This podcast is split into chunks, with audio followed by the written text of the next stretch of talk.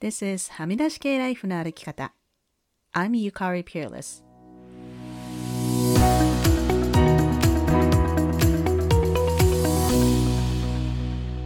周りが決めた道からはみ出して自分だけの生き方をする人を応援するポッドキャスト、はみ出し系ライフの歩き方。Welcome to episode 226. 皆さんこんにちは、ペアレスゆかりです。いや、もういきなり本題に入りますが、今週は全くポッドキャストのネタが浮かばず、一瞬お休みしようかと思ったんですが、どうですか皆さんも。なんか一回休むと休み癖がついちゃいますね。もうなんか2週間に1回でもいいじゃんという気もしてきたんですが、リスリスナーの皆さんのご意見をぜひお聞かせください。さあ、今日はサクッと聞ける短いエピソードにまたしたいと思います。これまで何年もブレネー・ブラウンの本を紹介したり、ブッククラブをやったりしてきていて、何度も繰り返してきたことですけど、やっぱり最後はここにつながるんじゃないかなということを今日はお話ししたいと思います。それは、つながるために私たちは生きているということです。この5年間、ポッドキャストをやってきていろんなトピックをカバーしました。男女平等とか、子育てのこととか、人種差別とか LGBTQ の話題とか。私たちはみんな育った環境も好みも違うし、例えばジェンダーや家庭環境によって楽な生き方をしてきたり、そうじゃなかったりしますよね。夫婦別姓とか同性婚とかそういったシステムの変化が必要なことについては、いろんな運動をして投票してということが必要になってきますけれども、それ以外の問題はほとんど腹を割って話して相手とつながることで本当に理解できるんじゃないかなと思います。このポッドキャストでもブッククラブでも vulnerability とか boundary とか感情の輪とか shame とか完璧主義とかいろんなことを学んできました。そしてそれはすべて何のために学んできたのかというと最終的には人とつながるためと言えます。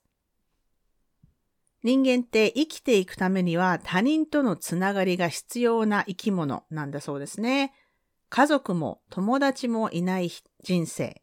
もしくは家族や友達がいても本当につながれていると思える人のいない人生。で、やっぱり孤独で寂しいものなんじゃないかなと思います。2007年の映画で Into the Wild という映画がありました。見た方いらっしゃいますかね？恵まれた家庭に生まれたアメリカ人の青年がお金や身分証を捨ててアラスカの自然の中に一人で入っていくという実話を元にした映画なんですけれども、私はこれ初めて見た後数週間なんかこうガーンとショックを受けた映画で、まあ今でも好きな映画ではあるんですけれども、まあ、ちょっとここネタバレになってしまいますが、最終的にこの主人公のクリスという青年は、最後には亡くなってしまうんですけれども、本に Happiness only real when shared 幸せは誰かと分かち合った時に初めて現実になるみたいなことを書き残していたんですよね。このクリスが取った行動や、この映画に関しては、まあ賛否両論ありますので、興味のある方は調べてみてください。でも自分一人だけで生きていて、こう一人暮らしで特に生活に困らなくて、まあ漫画とかネットフリックスとかインターネットとかのまあ娯楽があって、一人で好きなところに行って、全くこう他人と深く関わらない人生で、まあ別にね、誰にも迷惑かけてないからいいじゃんってまあ言われるかもしれないですけど、何かこう楽しいことや悲しいことがあった時に、それを共有できる相手がいるって、ものすごく自分のメンタルヘルスに影響するよなと、ここ最近考えています。先週のエピソードで、こう、ズームイン、ズームアウトの話をしましたが、一人でこんなことを経験しているのは私だけだとか、私のことは誰も理解してくれないと感じることが、まあ、シェイムであって、それで、まあ、人生が辛いんですよね。そういう時に話を聞いてくれて、私も似たような経験あるからわかるよとか、私には想像もつかないけど、それは本当に辛いねってって言ってもらえるだけで孤独感が少し減りますよね。 vulnerability をさらけ出すのは怖いけど、なぜそれが必要なのかというと、そうすることで他人とつながることができるからです。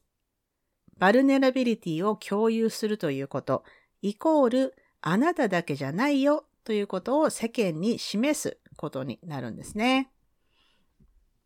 私も最近こう、ワンオンワンでいろんな人とつながる機会があって、そういうことがあると心が本当に満たされてハッピーになりますね。そして、本当に人間ってこう、つながり、コネクションが必要な生き物なんだなということを実感しています。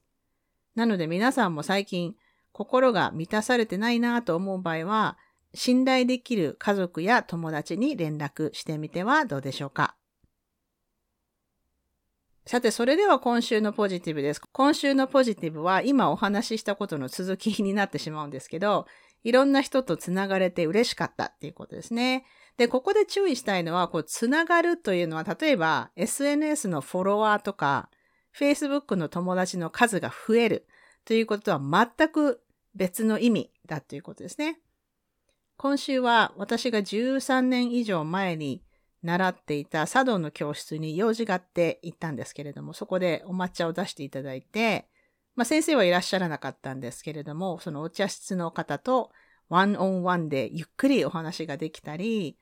ボランティアをしている団体の関係で、モントリオールに住んでいる日本人の方と、こうゆっくりメッセージのやり取りができて、その方を別のモントリオールに住んでいる友人に紹介することができたりとか、あとはブッククラブのメンバーさんのお話を聞いて、あ、そうか、そんなことがあったんですね、とこうしっかりお話を聞くとか、そういう一つ一つはすごく小さなことなんですけど、それが溜まっていくと、心がすごく満たされる感じがしますね。そして心が満たされていると、自分にも他人にも優しくなれるし、ほんとなんかいいことずくめな気がします。というわけで皆さんもぜひ意識してつながってみてください。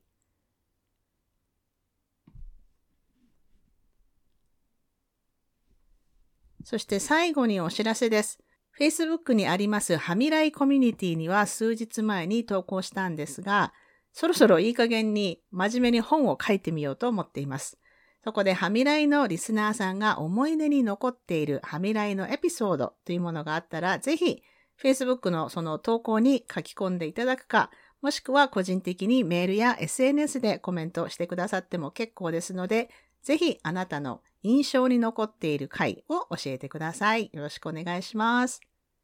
それからもうすぐちょっと信じられないですけど、年末ですね。年末にはまたはみらい忘年会みたいな感じでみんなでお話しできる会というのをやりたいなと思っていますので、こういう回にしたいとか、こういうトピックでしてほしいとか、この時間帯でやってほしいとか、まあご希望があったらぜひ送ってください。それでは今週もお聴きいただきありがとうございました。はみ出し系ライフの歩き方は、プロデューサー、ホストのピアレスゆかりが、未譲渡のコースト整理種領域であるカナダ・ブリティッシュコロンビア州ビクトリアで制作しています。はみらいのインスタアカウントははみ出し系、ツイッターははみ出しライフです。また、Facebook にもリスナーさんのグループ、はみらいコミュニティがありますので、ぜひご参加ください。番組の感想、ゆかりへの質問、今週のポジティブ、今週のブレイブなどは、はみ出し系 at gmail.com までどうぞ。番組へのサポートは PayPal もしくは月ごとのサポートは Patreon で可能です。いつもサポートしてくださっているパトロンの皆さんありがとうございます。番組のスポンサーは随時受け付けておりますので、ぜひお問い合わせください。はみらいでは過去のエピソードの文字起こしをしてくださるボランティアも募集しています。興味のある方はぜひメールでご連絡ください。ゆかりのニュースレターは毎週サブスタックにて配信しています。ぜひ詳細欄からご登録ください。はみらいを気に入ってくださった方はぜひお聞きのポッドキャストアプリにてはみらいのレビューを書いていただけると嬉しいです。レビューを書いていただいた方には、はみらいステッカーをお送りしますので、住所を教えてください。さて、ここまで聞いてくださった方に今週の内緒話をお話します。今週の内緒話は、しばらくお休みしていた英語のポッドキャストを再開することにしました。まだいつからとははっきり決まっていませんが、ゲストに来てほしい人たちのリストっていうのを少しずつ作り始めています。新しいエピソードがアップされたらこちらでもお知らせしますね。というわけで今週も黙らないような黙らない人でいてくださいね。Be brave, be kind, but don't be silent. Your voice matters. Stay safe, everyone, and thank you for listening. Bye.